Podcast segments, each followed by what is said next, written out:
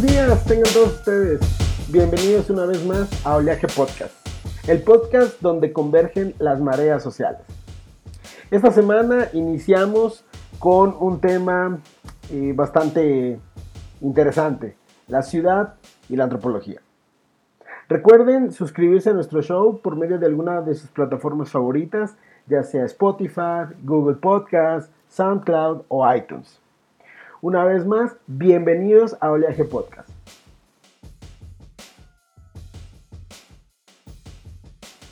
Pues bien, esta semana platicaremos sobre lo que es la antropología en la ciudad.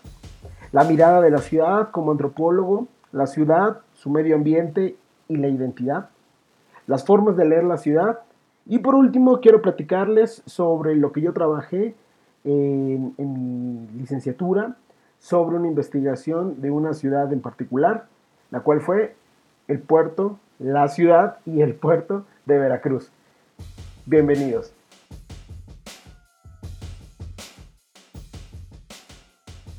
Pues arrancamos con un primer apartado que es la mirada de la ciudad como antropólogo. Hay un recorrido histórico bastante interesante sobre lo que se ha trabajado en, en antropología y la ciudad. Si recordarán, hemos platicado mucho y tal vez así se los han enseñado, que el antropólogo se ha especializado más o se ha interesado más en elementos exóticos o en culturas indígenas, campesinas, rurales. Esa es la, la, distinción que se ha utilizado frente a las culturas urbanas o las citadinas.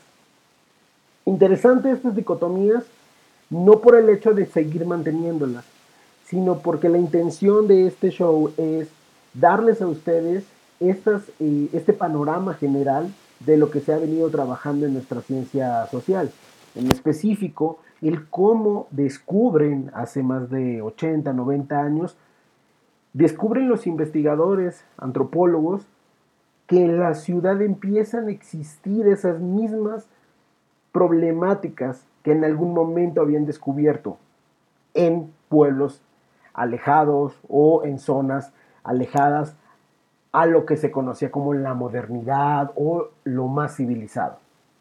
Por eso les comentaba, no quiero hacer una revisión histórica porque nos llevaría bastantes programas, pero les puedo recomendar bastante literatura, en específico eh, los libros de, Manuel Castells o, u otros antropólogos de la misma corriente que han hecho una, una revisión histórica sobre los planteamientos de lo que ha sido la investigación antropológica y la ciudad. A mí me gustaría retomar el, el, decir que el antropólogo tiene una mirada sobre la ciudad en términos de que buscamos los procesos que dan, los procesos sociales que dan forma, que se viven en la ciudad. Y aquí hay una acotación muy interesante que hace Clifford Gertz en, en los 70 cuando él al mencionar sobre la investigación que hace un antropólogo en las aldeas, también hace una reflexión y matiza, diciendo que no solamente se hace investigación en las aldeas, sino también de las aldeas. Estas, eh, el, el, hacer énfasis en el, elemento eh, obviamente lingüístico sobre la investigación también tiene mucho que ver con la parte metodológica y teórica. Y aquí lo importante, hay un gran debate, pero lo importante a rescatar es poner atención a ciertos procesos que ocurren en ese espacio seleccionado, dicho como ciudad, pero al mismo tiempo entender que nosotros como antropólogos estamos hablando de esa ciudad. No solamente adentro, estamos ahí, sino que también la estamos observando como una especie de, de ente aparte. Esta, esta aclaración es simplemente en términos teóricos metodológicos. No quiero confundirlos con que hacemos una abstracción y que las ciudades están desconectadas. No, para nada, no va por ahí. Siendo dicha esta aclaración, entonces vamos a, subrayar ese elemento. La ciudad tiene un espacio. y el espacio, al ser nombrado, se convierte en un territorio. Esta aclaración es importantísima porque así es como se ha estado observando y adaptando desde las corrientes de ciencias sociales. El espacio, como la mayoría hemos de conocer, es, eh, no tiene una catalogación, sino hasta que el humano la hace. ¿Y cómo hacemos esa catalogación? ¿Cómo es que nombramos algo? Esto se hace a partir de lo que en algún momento platicamos en el primer eh, episodio sobre las prácticas sociales, las prácticas cotidianas. El día a día lo realizamos nombrando y señalando a, nuestra, a nuestro entorno. Esto obviamente no se realiza muchas veces de manera consciente, también es de manera inconsciente. Es decir, nos salimos y decimos, hoy voy a ir a nombrar este espacio, sino más bien es en la comunión, es decir, en la comunidad en la que pertenecemos, quienes han venido nombrando. Y cuando digo venido, cuando digo que se ha venido nombrando, estoy refiriéndome a un proceso histórico. Entonces ya tenemos aquí varias categorías. Procesos históricos, prácticas cotidianas, espacio, territorialidad. Ahora, todos esos elementos los adaptamos como antropólogos y vamos a la ciudad y también intentamos que la misma ciudad hable por sí misma. Aquí, aquí cabe entender que la, primera acotación que hago es nuestra mirada de antropólogos hacia la ciudad. En, en otros ejercicios académicos, la otra intencionalidad es ver elementos particulares, microespacios dentro de la ciudad o micro, eh, y, y, cuando digo micro no me refiero a que sea menos importante, me refiero porque se acota más el estudio, en tanto espacio y en tanto proceso. Y aquí caben varios ejemplos para ponernos en un lenguaje más normal. Recuerdan bien que existe o hubo una época en donde hablábamos de la gente, eh, de la gente. Cuando empezamos a decir de la gente ya estamos intentando nombrar. Y empezamos a observar que en las ciudades empiezas a tener ciertos grupitos, ciertos barrios, y hasta hay cierta broma de que hay barrios más pesados, hay barrios más fresas, o barrios más ricos, o barrios más pobres. Todas esas formas de señalar ese el, el entorno es ir nombrando. Y a nosotros como antropólogos nos llama la atención como, como investigadores sociales ese tipo de procesos. ¿Por qué?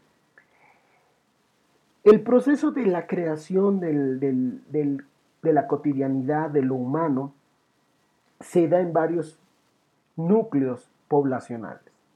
Hoy, en pleno siglo XXI, el, casi el 90% de la población mundial vive en espacios señalados como ciudades, en términos generales. Entonces, cabe la posibilidad de regresar, aumentar y seguir indagando sobre esos procesos que se dan en esos espacios. Así recuerdo en este momento eh, algo, algo, elemental sobre el, espacio es una, eh, son los trabajos de Marc Augé, quien, quien, un filósofo, bueno, aparte de filósofo es antropólogo eh, francés, y en los 90 realiza investigaciones sobre la cuestión del espacio. A él le llama mucho la atención el espacio. Lo más eh, representativo de sus obras ha sido la, construcción teórica de los lugares y los no lugares. Algo que espero más adelante explicarles a profundidad, pero en general lo que habla es que existen espacios que adquieren capacidad de lugar de manera muy momentánea o de manera fugaz. Y el ejemplo más clásico son los aeropuertos, las paradas de autobús o las terminales de autobús. ¿Y por qué le llamamos lugar y luego no lugar? Porque ese espacio, en algún momento, cuando está poblado, permite esa reproducción social. Pero al ya no estar poblado, se convierte en algo vacío, en un contenedor. Y eso es algo interesantísimo porque nos da nos da la chispa de entender la profundidad de las relaciones sociales y cómo en pleno siglo XXI seguimos construyendo nuestro mundo a partir de la relación con el otro. Entonces, eso es como, en planos general, cómo llegamos como antropólogos. Lo segundo que me gustaría platicar sería la ciudad, la relación entre ciudad, el medio ambiente y la identidad. Y aquí permítanme el, primer subrayado de, mi, de mi plática. El medio ambiente, hoy la mayoría de todos nosotros lo sabemos bien, modifica en dónde vivimos, cómo lo vivimos y cómo vamos a construir nuestras, nuestros espacios de vivienda. Eso es casi obvio para la mayoría de nosotros. Antes tal vez no era muy obvio, tal vez hoy no lo siguen eh, viendo como obvio y no pasa nada, no porque sea eh, sencillo de entender significa que sea eh, algo que deba de saber todo el mundo, no hay necesidad de eso. Pero cuando yo digo que es obvio, es porque también hay una necesidad de realzar esas obviedades o de volver a poner en, en juicio esos elementos que dábamos por obvio, porque no parece ser que sean tan reales. Voy a darles un ejemplo básico. Hoy en día la revolución de los energéticos está dando pasos más agigantados. Hoy se busca y se espera hacer una reconversión de nuestras formas de vida que sean más eficientes en cuanto al uso de nuestros productos, el uso de la energía y sobre todo la sostenibilidad de nuestro estilo de vida a más largo plazo. Estas ideas tienen que ver con cómo la ciudad se adapta al medio ambiente, a los cambios, voy a ponerles un ejemplo, a las lluvias, al sol, y a la par cómo estos elementos influyen en nuestra identidad. Y aquí cuando hablo de identidad, me refiero a que no es lo mismo ser habitante, creerse, ser parte, tener este sentido de pertenencia, cuando nacemos en una ciudad frente al océano, frente al mar, en comparación a alguien que nace en una ciudad completamente urbanizada como la capital de nuestro país, México.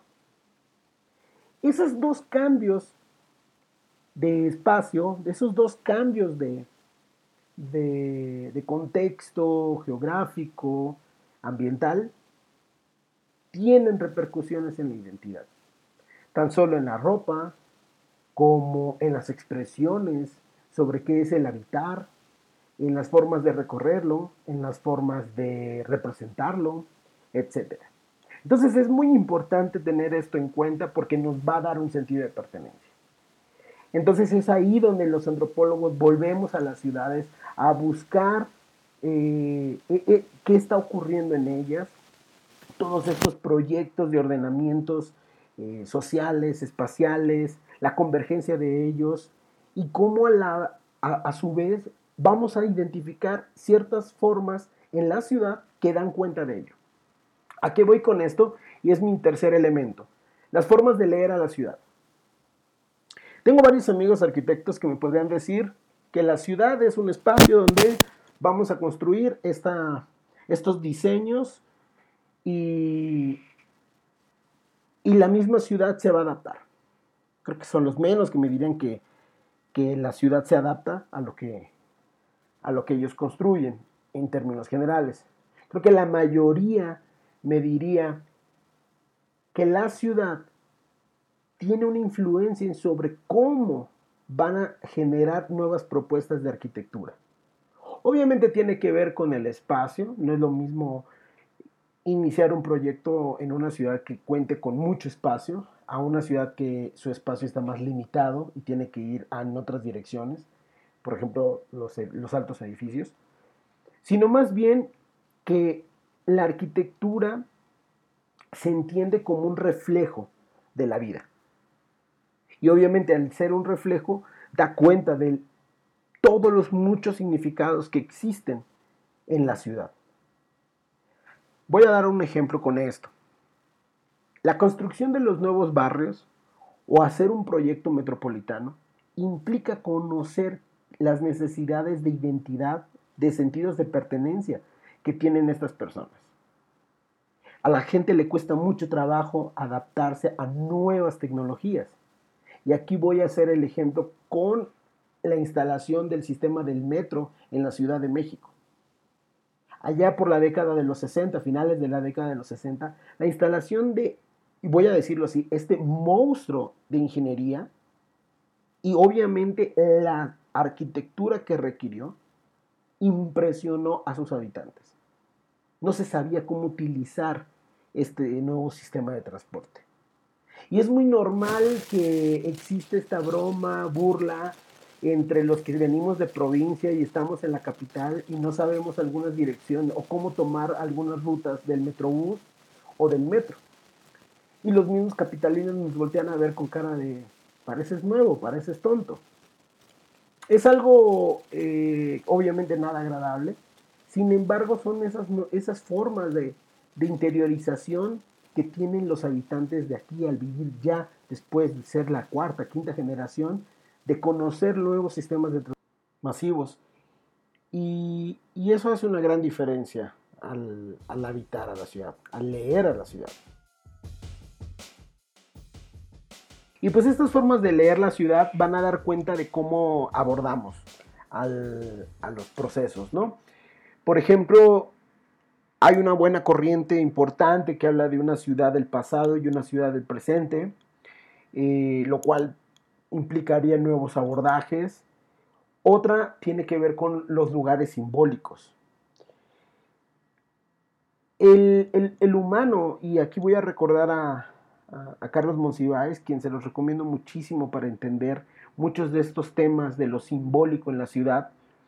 El humano vive en, estos eh, descubrimientos diarios, eh, en sus trayectos al trabajo, en sus en sus cambios, en la aparición de nuevas rutas eh, de transporte o los mismos límites que se van imponiendo para los nuevos, eh, para los nuevos procesos. Les voy a dar el, ejemplo actual, eh, pero ya que tiene una gran tendencia, ha sido el hacer peatonal muchas calles de los centros históricos con la intención no solamente de disminuir la carga vehicular y evitar los embotellamientos, sino más bien darle una nueva perspectiva al centro histórico. Y esto tiene que ver con los significados del presente y del pasado que, dan, que, dan, que se juntan en ese centro histórico. Y así otras perspectivas más que permiten leer a la ciudad. En mi caso en particular les voy a platicar sobre lo que investigué. Yo investigué la ciudad de Veracruz. Y una característica fundamental de la ciudad de Veracruz obvia para los habitantes de allá es que también es un puerto. No solamente tenemos el puerto dentro de la ciudad, no lo tenemos alejado, sino más bien fuimos educados todavía con la construcción de un puerto como parte de la ciudad. Hay veces que hasta el mismo eh, habitante se confunde si estamos en el puerto de Veracruz o en la ciudad de Veracruz. Quienes podrían hacer mayor identificación son aquellos que, trabajan directamente en lo que es el recinto portuario, que es en sí la zona donde llega la mercancía. Pero la idea de un puerto tiene que ver con una construcción simbólica, con una construcción de identidad. Entonces yo lo investigo a, a esta ciudad, pero a la par quiero investigarla en esa dualidad. Y lo que agrego es un guion para un guion medio para entender que no podemos vivir o no se puede vivir esa ciudad sin el puerto y el mismo puerto no puede vivir sin la ciudad. Ese es en el primer apartado como a la ciudad puerto como un ente a investigar. Y a la par me interesaba investigar qué pasaba ahí, cómo se daba forma a esa ciudad. Yo hasta ahí quedo, hasta ahí dejo mi investigación y no analizo los otros microelementos que, que son de mucha importancia en la antropología, que tiene que ver con el sentido de los barrios, con el sentido de las culturas e identidades urbanas que empiezan a existir o a coexistir ahí. Grafiteros, eh, skaters, toda la cultura que empieza a, la microcultura, que empiezan a, a tener sus núcleos, empiezan a convivir y dan también una idea de lo que es estar ahí. Ahora bien, al dejar esto a un lado, no quiero decir que no podamos entender otros elementos. Es importante aclarar que muchas veces las investigaciones sociales, por el tiempo y por las mismas herramientas teóricas y metodológicas, señalamos o limitamos nuestros objetos de investigación. En este caso, eh, para, para continuar con, con el ejemplo de mi investigación, yo me concentro en, entonces en, cómo se construye la ciudad y le doy una lectura muy economicista. Mi lectura es que la ciudad, Puerto de Veracruz, tiene una urbanización o procesos urbanos que responden a un sentido económico. El sentido económico se lo da primordialmente, se lo ha dado el puerto, es decir, la entrada de mercancía del extranjero y la salida de esta misma. Ahora bien, no es tan sencillo decir simplemente hay que adaptar los espacios y listo.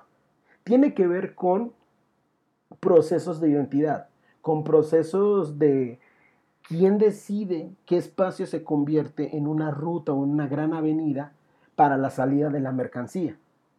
Claramente la geografía tiene que ver mucho aquí, pero también tiene que ver con cuotas de poder, con quiénes son los grupos que planifican, quiénes son los grupos que deciden este nuevo ordenamiento.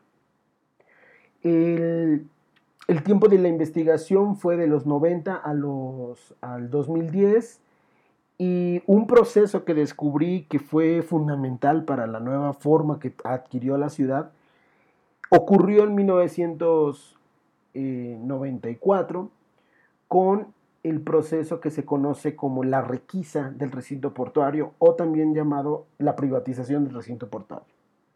Muy brevemente, a partir de ese momento comienza una transformación en lo que son las vías de comunicación, se da eh, mayor prioridad al automóvil y se descartan muchas rutas de comunicación con eh, transporte urbano. Y es algo muy importante ahí porque la gente se ve más obligada a trasladarse en automóvil particular que en, en, las rutas de transporte. El nuevo siglo, ya para el 2005, 2010, en ese periodo, hay, varias, hay varios cambios eh, importantes como revitalizar el bulevar, darle nueva apariencia a las zonas turísticas, para atraer a ese mismo mercado, pero al, mismo tiempo una reconversión en las zonas habitacionales. Existen zonas habitacionales que se conocen más como las zonas de eh, donde la gente va simplemente a, dormir, son sus espacios para dormir, pero no sus espacios donde vamos a encontrar ocio, no vamos a encontrar ahí centros de, eh, comerciales, sino más bien esos espacios se quedan ahí para la gente y la zona de los bulevares o del bulevar se convierte en la zona recreacional. Entonces se necesita una movilidad. Eh, estos dos elementos que les menciono y, solamente para acotar esta, esta charla, son elementos que investigan los antropólogos porque también dan cuenta al poner una nueva ruta de transporte, no solamente se activa la economía, también se activan nuevos procesos culturales. La gente comienza, con bien empiezan a aparecer nuevos eh, centros comerciales que le permiten a la gente adquirir y también convivir con otras realidades. Eh, yo les doy un ejemplo también, el cine. Eh, hay un, hice un, una, el, conteo de cuántos cines había hasta los años 2005 y luego el boom que hay del 2005, 2007 eh, hacia acá. Y es impresionante cómo eh, la recreación transforma el sentido de pertenencia de la gente. Pero también es importante ver que tenemos una ciudad, puerto, con un alto contenido simbólico sobre el pasado. Hoy se sigue hablando sobre un gran periodo que hubo en esta ciudad puerto, más allá de que ha sido la, puerta de entrada del comercio con Europa. Fue aquí donde llegó eh, el, proceso de, de, la colonia. Aquí llegó Hernán Cortés en 1519. Y, todo, lo, todo el devenir histórico del país no es una ciudad puerto común, no es una ciudad puerto eh, creada eh, de manera eh, obligatoria para, para tener una, salida al mar, sino más bien fue una entrada natural, tanto porque su orografía permite que los barcos estén más protegidos. Esto estoy hablándoles de durante 300 años, esa era la, la importancia. Hoy en día la tecnología ha permitido superar las, los inconvenientes marítimos, pero en su momento ese fue uno de los factores del por qué aquí se instaló la, ciudad eh, de entrada, ¿no? la ciudad de entrada de, la corona española en 1521. Entonces, ese sentido histórico eh, convierte a la ciudad en un espacio importante para sus habitantes, por la carga histórica, por el mensaje de que somos el inicio, que somos la puerta con Europa. Sin embargo, también encontramos varios elementos, varios factores que pueden llegar a ser em, pueden llegar a ser contradictorios con ese pasado. La modernidad que buscan los nuevos habitantes implica que se revitalicen el transporte público, que se haga más eficiente el poder tener movilidad en este espacio. Y sobre todo, que haya mayores recursos para esa interacción con el mundo. Es decir, más centros culturales, más centros comerciales, más espacios lúdicos, turísticos, y que sean capaces de representar una identidad propia. Eso es algo muy, muy curioso en, todos los espacios eh, urbanos. Voy a darles el ejemplo de, Nueva York. Eh, un taxi amarillo lo asociamos inmediatamente con esta, con esta ciudad. O, París con el sentido de andar en, eh, caminando o en, bicicleta sobre, por grandes museos o gran arquitectura. Y estos elementos que, dan cuenta a, una, ciudad también quieren ser adaptados en esta otra ciudad puerto. Es algo que, llegué a, dejar ahí en el, tintero. Creo que, tiene mucho para, para seguirse investigando y sobre todo que al final sus habitantes son los que darían forma a ese deseo en sus prácticas cotidianas serían ellos los que impulsarían estas nuevas propuestas para los años venideros. Y pues es así como llegamos al final de nuestro, de nuestro show del día de, hoy, es nuestro episodio 5. Los invitamos a que, a que se suscriban nuestras, a nuestro podcast, ya sea por iTunes, ya sea por Google Podcast, ya sea por Spotify, por SoundCloud Estamos creciendo, seguimos mejorando.